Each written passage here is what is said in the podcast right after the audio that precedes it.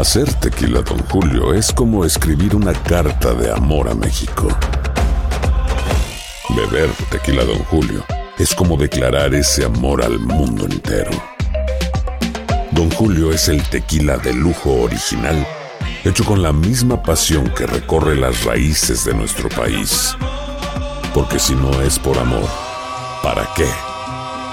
Consume responsablemente. Don Julio Tequila, 40% alcohol por volumen, 2020. Importado por Diageo Americas, New York, New York.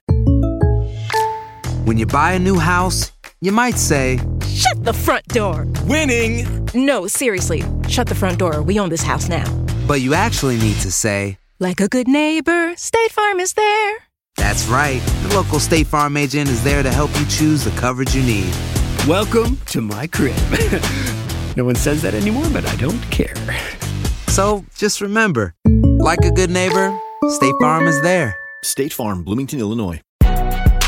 Si no sabes que el Spicy McCrispy tiene Spicy Pepper Sauce en el pan de arriba y en el pan de abajo, ¿qué sabes tú de la vida? Para, pa, pa, pa. Ahorra más en JCPenney, más tu oportunidad de conocer a Shaquille O'Neal. Este sábado 4 de mayo todos ganan durante la entrega de cupones de 10, 50 o hasta 100 dólares, solo en la tienda mientras duren. De 11 a.m. a 1 p.m., los miembros de JCPenney Rewards tendrán una oportunidad exclusiva de encestar para conocer a Shaq. Habla con un asociado en la tienda o visita jcp.com y conoce más sobre la jugada. JCPenney, vale la pena. Cupón válido el 4 de mayo en selección de estilos. Entrega de cupones solo en la tienda para mayores de 18 años. El siguiente podcast es una presentación exclusiva de Euforia On Demand. Queridos amigos, ¿cómo están? Me da mucho gusto saludarlos. Es un placer estar con ustedes. Bienvenidos una vez más a Epicentro. Hay tantas cosas de las que podríamos hablar esta semana, como todas, pero esta semana en particular, de verdad, hay tantos temas en la agenda que me gustaría poder platicar con ustedes desde los estudios de Univisión en Los Ángeles, California. Gracias de verdad por escucharnos. Creo que eh, a pesar de que la eh, elección en el estado de Nevada está a solo unos días y la disputa entre Bernie Sanders y un ascendente Michael Bloomberg está subiendo de tono y de pronto por ahí también parece que hay algún camino para que Joe Biden pudiera renacer como candidato y Pete Buttigieg, el exalcalde de South Bend, Indiana, sigue manteniendo cierta fuerza a pesar de que todo eso es verdad. Prefiero esperar a que ocurran eh, las elecciones, las asambleas, el famoso caucus en eh, Nevada el próximo sábado para hablar ya en la siguiente edición de Epicentro de lo que ocurra ahí y de lo que sigue en la elección primaria eh, del Partido Demócrata que sigue buscando a su eh, candidato. Sigo pensando que el candidato más probable es todavía Bernie Sanders, pero lo cierto es que muchas cosas eh, pueden cambiar y muchas cosas están cambiando. Y la manera como están cambiando es también francamente polémico, específicamente lo que ha hecho Michael Bloomberg con un eh, gasto eh, descomunal, inédito en la historia moderna de Estados Unidos para promover su candidatura, poniendo a prueba el camino hacia el triunfo político, cómo se construye una figura política, cómo se construye prestigio, cómo se construye una candidatura eh, la diferencia entre la fama y el prestigio. Por un lado, la, la fama que es eh, inmediata, que se puede adquirir rápidamente, y el prestigio eh, que por supuesto tarda, tarda mucho tiempo en, en conquistarse, uno tarda mucho tiempo en acumular prestigio. Claro, habrá quien me pueda decir, y creo que con cierta razón también, que Michael Bloomberg, si, si bien es cierto que está gastando una cantidad endemoniada de dinero y que de esa manera está ganando relevancia nacional, eh, también es verdad que gobernó Nueva York durante tres periodos de manera pues uh, eh, exitosa en muchos sentidos, impulsando varias medidas progresistas, aunque también por otro lado tiene un récord que eh, ha, sido, ha sido muy polémico, sobre todo su trato en materia de eh, seguridad con, las, con las minorías, con el famoso programa de Stop and Frisk, que fue y sigue siendo tan, pero tan polémico. Pero bueno, todo eso sirva como una suerte de pequeño prólogo a lo que va a ocurrir en Nevada este sábado, quiero referirme a una crisis urgente y es una crisis que está ocurriendo en México. México tiene muchos problemas de, de inseguridad. La violencia en México no ha hecho más que crecer en los últimos tiempos. El último año fue el año más violento en la historia moderna de México. Pero dentro de la crisis de la violencia, de la inseguridad, hay una crisis en particular que es absolutamente urgente atender, resolver, solventar. La crisis de la violencia de género. Los feminicidios en México son un escándalo mundial. Las cifras de los feminicidios lo son, pero últimamente dos casos particularmente brutales de violencia de género han capturado la atención de la sociedad mexicana y han dado pie a una muy justificada indignación. Primero, el asesinato horrendo. No voy a describirlo porque no tiene caso describirlo, pero horrendo, de una chica llamada Ingrid Escamilla. Y recientemente el secuestro, tortura y asesinato de una niñita de siete años de edad llamada Fátima. Estos son dos casos que se han vuelto emblemáticos de la violencia de género, de la hazaña contra las mujeres, de la impunidad de la que gozan los asesinos, los secuestradores, los violadores en México. Me duele profundamente, profundamente, que así esté ocurriendo en México, mi país, el país donde nací, donde nació mi hijo mayor, mi esposa, mis padres, mi país, a pesar de que vivo en Estados Unidos. Es urgente resolver de alguna manera la crisis de los feminicidios, si no resolverla, por lo menos tomar pasos auténticamente proactivos para encontrar o acercarse a esa resolución. Y si no se puede eso, por lo menos el gobierno mexicano debería mostrar lo mínimo, que es empatía. De las muchas cosas que me sorprenden de los primeros meses, ya año y fracción de Andrés Manuel López Obrador como presidente de México, y muchas me han sorprendido, para mal. Quizá ninguna me haya sorprendido más y me haya indignado más que su indiferencia frente al dolor de las víctimas. De todos los casos de indiferencia frente al dolor en los que ha incurrido Andrés Manuel López Obrador, ninguno me parece más incomprensible que su incapacidad para empatizar plenamente con, con estas víctimas, con las víctimas de violencia de género. Porque, por muchas razones. Vamos a empezar por una muy obvia. Que un gobierno supuestamente progresista se niegue a reconocer, respetar y atender una crisis como la crisis de la violencia de género la crisis que en México suponen los feminicidios es, es mezquino, pero sobre todo es una incongruencia de verdad pasmosa. No hay causa que sea más prioritaria para cualquier movimiento progresista en el mundo, ¿eh? en el mundo entero, que asegurar plenamente los derechos de la mujer. Ya no digamos procurar su más elemental seguridad, pero más allá de contradicciones ideológicas, la respuesta del presidente López Obrador de México a la exigencia de las mujeres mexicanas que solo buscan poder vivir en paz, es más, solo buscan poder vivir, sobrevivir en México, ha sido de verdad muy cruel. Ya al principio de su gobierno, si recordamos, si lo hablamos aquí en Epicentro alguna vez, López Obrador había dado muestras de insensibilidad frente a las necesidades de las mujeres mexicanas que de por sí reciben, han recibido muy poco, poquísimo del Estado mexicano. Pero lo que ocurrió la semana pasada de verdad que desafía la imaginación. Yo imagino que desafía la imaginación hasta de sus más acérrimos críticos, entre los que no me cuento, no me cuento. Porque si algo siempre he creído de López Obrador, y ahí están las entrevistas que he tenido con él para demostrarlo, es que de verdad López Obrador tiene una vocación social genuina. Ha sido, como él mismo se definió frente a mí alguna vez en una entrevista, un luchador social, capaz de la más profunda empatía. Yo siempre pensé que eso López Obrador sin duda sí lo tenía y iba a actuar en consecuencia. Por eso esto me sorprende profundamente. Pero incluso a alguien mucho más escéptico que yo frente a la figura de López Obrador, estoy seguro que esto le sorprende, la gravedad, la severidad de su reacción. Vamos a recapitular brevemente lo que ha pasado.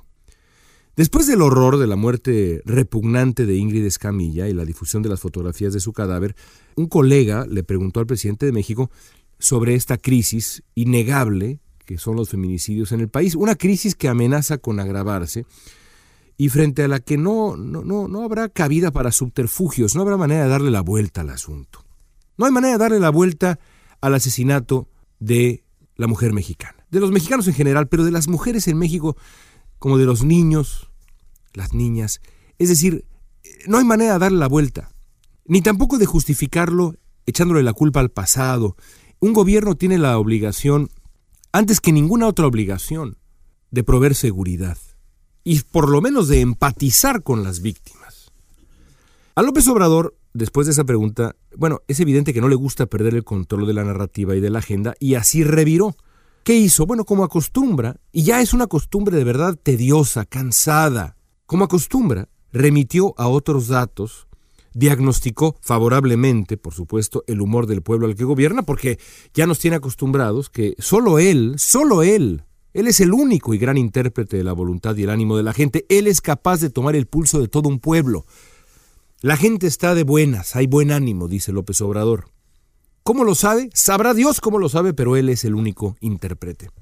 Y luego procedió a culpar a los medios de la supuesta manipulación de la tragedia para, dice él, o lo sugiere, hacerle daño al propio López Obrador y su gobierno. Decía López Obrador, miren, no quiero que el tema sea nada más lo del feminicidio, ya está muy claro, eso dijo el presidente hace una semana, cuando evidentemente él tenía la intención de hablar de cosas pues mucho más importantes, ¿no? Como la rifa de un avión donde no habrá rifa ni habrá avión. Y luego continuó López Obrador, se ha manipulado mucho sobre este asunto en los medios, se refería al feminicidio.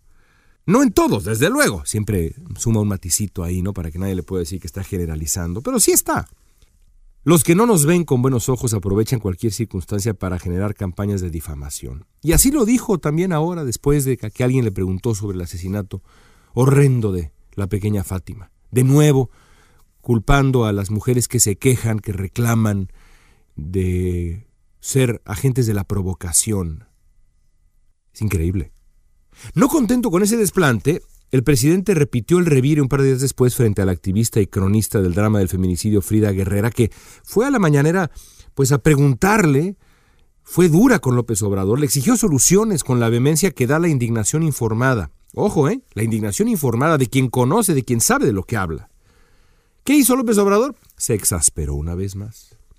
Y no retomó la paciencia sino hasta que un periodista, es un decir, ¿eh? porque un periodista no hace eso que hizo este muchacho, cambió convenientemente de tema después de intercambiar miradas con el director de comunicación, es decir, de propaganda, porque eso es lo que es del gobierno mexicano.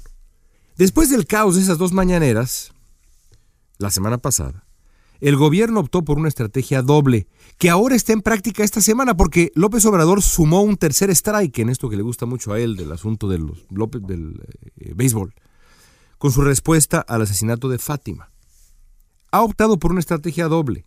La semana pasada publicó un supuesto decálogo, el gobierno, del presidente de México contra la violencia hacia las mujeres, sin ninguna sustancia, ¿eh? sin sustancia, sin soluciones. El decálogo eh, incluía joyas como el machismo es un anacronismo, ¿no? Bueno, fantástico. O se tiene que respetar a las mujeres. Fantástico, qué bueno que nos lo dice el presidente de México. Es probable que López Obrador y su equipo de comunicación pensaran que la publicación de este decálogo iba pues a aminorar la indignación, a bajar la temperatura, la indignación después de su indolencia previa. Pero pues se equivocaron porque la violencia no se soluciona con una enumeración de buenas intenciones, que en realidad solo reveló, seamos francos, un profundo desinterés, una apatía para solventar la crisis, porque cuando hay verdadera intención de solventar la crisis, no se trata del bla bla bla, sino de acciones concretas. No se trata de remitir a la constitución moral que ya viene y nos va a ayudar a resolver todos nuestros problemas, y a que la gente se porte bien, y a que la gente abandone la vida de crimen y la conducta criminal, homicida, o remitir al pasado. En realidad, esta verborrea solo revela un profundo desinterés en la solución real de la crisis. Inmediatamente después, junto al Decálogo, la semana pasada, simpatizantes del gobierno pusieron en práctica la otra táctica de manejo de crisis que pues ya se ha vuelto su costumbre, que es la intimidación. Frida Guerrera, esta activista y cronista, fue objeto de agresiones de los psicofantes habituales, estos expertos en lamer la suela del gobierno, que bueno, harían palidecer a los, a los eh, aplaudidores profesionales del PRI en aquel tiempo, youtuberos, comentaristas, periodistas cercanos al régimen. ¿Qué está pasando ahí? Bueno, en realidad lo que ocurre es que el gobierno y muchos de sus partidarios confirman la manera como interpretan la crítica. Para ellos, el periodismo, la crítica, o claro, la exigencia honesta e informada de rendición de cuentas, de soluciones como en este caso con el feminicidio, es siempre oposición. El que critica, el que existe y se presenta para exigir de manera honesta e informada rendición de cuentas y soluciones, es antagonista. No es crítico, ni exige soluciones como cualquier ciudadano debe y puede hacer en democracia. No, es antagonista, es rival. Y no hay más. Quien cuestiona al gobierno solo puede querer su colapso. Esta interpretación binaria de la vida pública mexicana, que comienza con el discurso del propio presidente de México, es lamentable. Porque al insistir a negarle credibilidad a las víctimas o a quienes defienden los derechos de las víctimas o de los deudos de las víctimas, el presidente cierra la puerta al debate. Pero no solo eso, y esto es increíble para mí en función de López Obrador. Dos cosas. Devuelve a las víctimas a la invisibilidad. Este hombre que nos ha dicho durante décadas que gobernaría con la más profunda empatía, con ánimo de reconciliación, devuelve a quien lo increpa, a quien se queja, a quien exige soluciones, a quien le critica, a quien se duele frente a él, a la invisibilidad. Y así traiciona la promesa progresista. Y al traicionar la promesa progresista, se traiciona a sí mismo. ¿Y saben qué? Traiciona al país que gobierna. Esa es la verdad. La triste verdad. Ya volveremos la próxima semana con mucho más de Epicentro, amigos. Gracias por escucharnos. Espero sus comentarios, críticas, sugerencias, matices en arroba León Krause, Twitter, Instagram, Facebook. Estamos ahí para servirles. Hoy y siempre. Desde Los Ángeles, California. Hasta la próxima. El pasado podcast fue una presentación exclusiva de Euphoria On Demand. Para escuchar otros episodios de este y otros podcasts, visítanos en euphoriaondemand.com. Hacer tequila, Don Julio, es como escribir una carta de amor a México. Beber tequila, Don Julio, es como declarar ese amor al mundo entero. Don Julio es el tequila de lujo original, hecho con la misma pasión que recorre las raíces de nuestro país. Porque si no es por amor, ¿para qué? Consume responsablemente. Don Julio Tequila, 40% alcohol por volumen, 2020. Importado por Diageo Americas, New York, New York. Si no sabes que el Spicy McCrispy tiene Spicy Pepper Sauce en el pan de arriba y en el pan de abajo, ¿qué sabes tú de la vida? Para, pa, pa, pa. Ahorra más en JCPenney, más tu oportunidad de conocer a Shaquille O'Neal. Este sábado 4 de mayo todos ganan durante la entrega de cupones de 10, 50 o hasta 100 dólares, solo en la tienda mientras duren. De 11 a.m. a 1 p.m., los miembros de JCPenney Rewards tendrán una oportunidad exclusiva de encestar para conocer a Shaq. Habla con un asociado en la tienda o visita jcp.com y conoce más sobre la jugada. JCPenney, vale la pena. Cupón válido el 4 de mayo en selección de estilos. Entrega de cupones solo en la tienda para mayores de 18 años. ¿Quieres regalar más que flores este Día de las Madres? The Home Depot te da una idea. Pasa más tiempo con mamá plantando flores coloridas, con macetas y tierra de primera calidad para realzar su jardín. Así sentirá que es su día todos los días. Llévate tierra para macetas Bigoro por solo $8.97 y crece plantas fuertes y saludables dentro y fuera de casa. Recoge en tienda y sigue cultivando más momentos con mamá en The Home Depot. Haces más, logras más. Más detalles en homedepot.com diagonal delivery.